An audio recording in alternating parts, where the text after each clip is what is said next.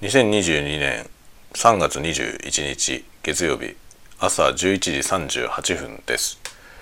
おはようございます。鈴雨レインです。なんか今ねスタイフのアプリが挙動っていて、えー、収録したんですけど昨日の夜のやつに上書きするような感じの動作になっていてなんだこれと思って一回やり直して、えー、今撮り直してます。で今日祝日ですね。祝日なので僕は暦通りの、えー、稼働の会社に勤めているので今日お休みです。で昨日に引き続き本の断捨離を進めようと思ってます。まあねあの売れそうな本を今ね段ボールに入れて1箱分くらいになったんでこれをねブックオフに出しに行こうと思ってます。で売れそうにないやつは今玄関にどんどん出して積んでるんですけどそれはですね踏んじばって次の廃品回収に出そうと思ってるんですがすごい量です。すごい量なんですよ。でねまあ大半は自分のね自分の書いた本の、えー、サンプルでもらったやつですね。見本紙といってもらったやつなんですけどまあ僕がもらってるサンプルその見本紙はあの実際に出荷されてるやつと全く同じですね。出荷分から何冊か分けてもらってる感じなんであの市販されてるものと全く同じです。奥付けに至るまで全て。サンプルですよっていう表記はどこにも入っていないものです。それを今いっぱいもらっていてですねそれあまりにもたくさん余っているので。で僕はですね全ての版について2冊ずつは残してあるんですね。それは本棚に立ててあります。でそれ以外を床に出してあったんですけどすんごい量ですね。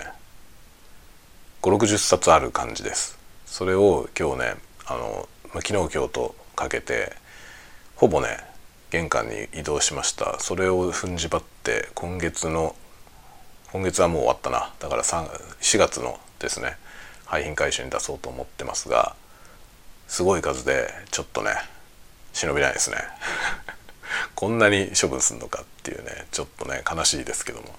でもしょうがないんだよな。置き場もないしね。いらないからね。正直いらないんですよ。でまあだからそこに積んである本っていうのはどれも2冊ずつは本棚にあるんだよね。でそれだって1冊でいいんですよ本当は。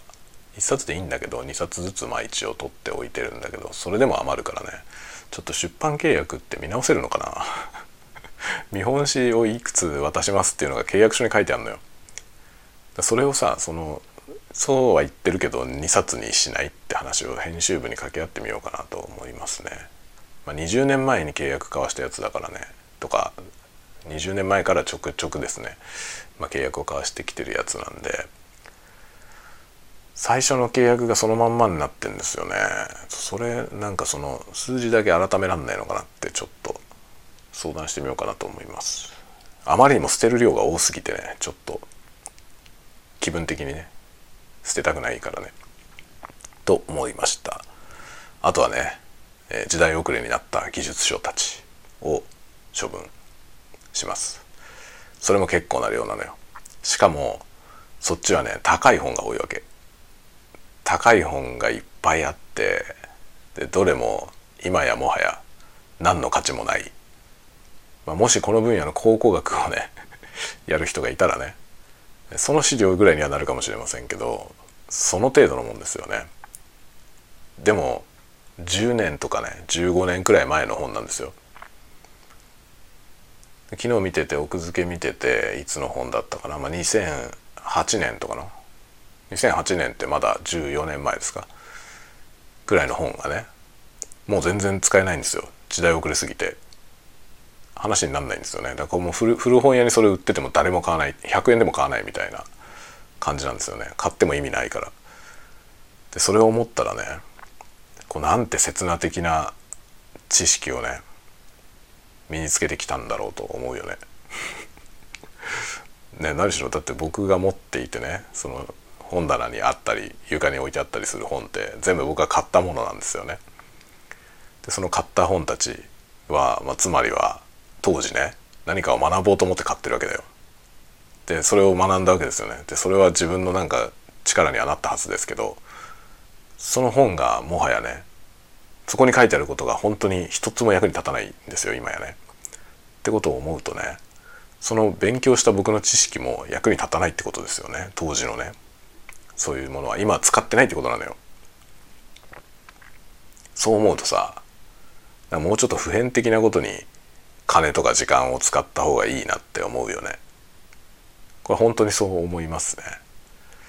だからね今こう捨てる本を分類しながらね僕が思っていることは、まあ、こういう感じの本はもう二度と買わないということなんですよね。あの10年後にもう時代遅れて使えないっていうような知識を本で買わないってことね。そういうふうに暮らした方がいいなと思いました。でね僕が書いてる本は普遍的な内容を書いてるからあの技術書っていうかさ僕まあ教則本なんですよね。そういうものなんですよ。だから僕が買ってきて今価値がなくなってる本とカテゴリー的には近いの。近いんだけどあの普遍的な内容を書いてるから20年前の本で全く同じ内容で今また再販して売ってんのよね。で売れるんですよ。だからそういうものを書かなきゃいけないし書く側としては。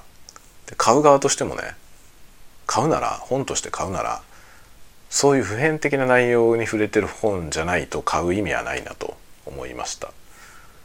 だってこうやってね本当に数年でゴミになるわけだからね。ただのゴミ。本当にですよ。で自分が学ぶ時も何ていうのそういう説明的なものを学んでもしょうがないと思いますね。なんか5年後にその知識は何の役にも立たないよっていうねそれを勉強してても意味ないなって結構ね強く思いました。なのでまあコンピューターの本コンピューター系のねあのなんか学ぼうと思うんであればあのコンピューターサイエンスの基礎の話ここはもう普遍的だと思いますね。まあ、世の中が全部量子コンピューターになったら違うと思うけどそうなるまでは使えると思います。現在のそのコンピューターアーキテクチャの話。なのでコンピューターサイエンスの本とか物理とか数学の本。物理とか数学って変わんないわけよね。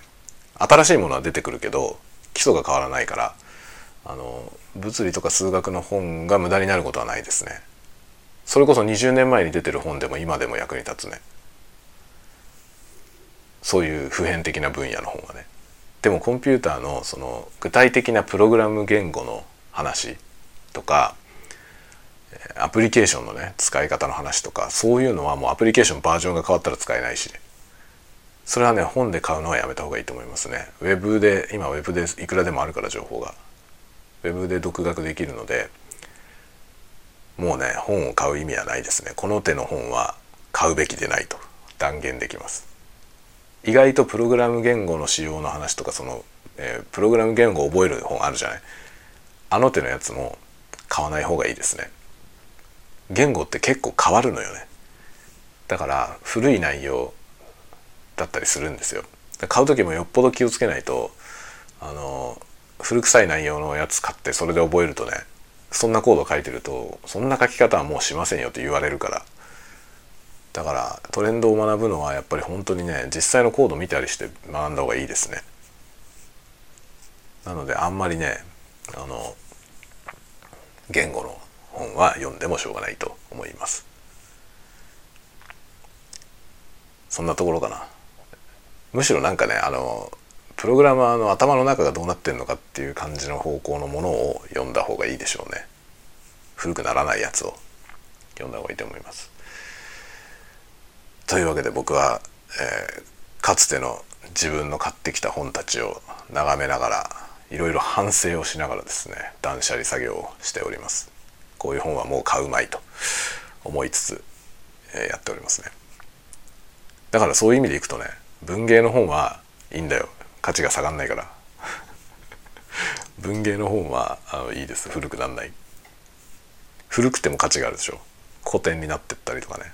古い文学作品にはね古いなりの価値は残っていくのでそこはねあの、まあ、転売的価値じゃなくてですよ。そういうんじゃなくてあのまあ例えば僕が持ってる中にはもうほん本当に古い本ありますけど昭和の時代の初版の本とかね。それはもちろん古本で買ったんだけどね。古本で買ってその今からね50年ぐらい前の本とかもありますけどそれを今読んで全然価値がねなくなってないわけですよね。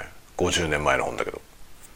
文学だから。文学のね50年前の文学は50年前の文学として全然今でも価値が減らないでしょ。からそういう本は買ってもいいんですよね。多少高くても買ってもいいんですよ。何十年持ってても価値がなくならないから。自分にとっての価値がなくならないから。転売の価値は変動しますよ。人気の作家とかねそういうのによって変わりますね。特にあの芥川賞とかね受賞した作品ってめちゃくちゃ売れるじゃない。だから中古市場で価値が下落するんですよね。ものすごく。逆に受賞してる作品の方が中古の市場の価値が低いんですよ。何しろ市場にいっぱい出てるから。売れたからね。っていう感じになりますね。であんまり売れなくて出てなかった本のその作家が後でこう人気が出たとかいうやつのその古い作品絶版になってるやつとかそういうのは急に価値が上がったりする。だからそのね市場価値と自分にとっての価値は全く別だからあの自分にとって価値がなくならない本をねあの買うっていうことを心がけた方がいいでしょうね。だから本屋さんで本買う時にいちいち僕はそれを考えようと思った。10年後この本の価値はどうなるだろうってことをその自分にとっての価値がね。だから今の最先端の技術に関する本とかそういう情報に関する本とかね。そういうものは極力買わないようにしようと思いました。あのネットで勉強しようと思います。というようなね結構いろんなことを考えさせられる断捨離作業を今しています。意外と楽しいよね。だから時間かかりますけどね。時間は超かかってます。頑張ってます。さあというわけでもうお昼なんで昼ご飯食べてから売りに行こうかな。ブックオフに1箱売りに行こうと思ってます。では皆さん今日もまた一日良い一日をお過ごしください。ではまた。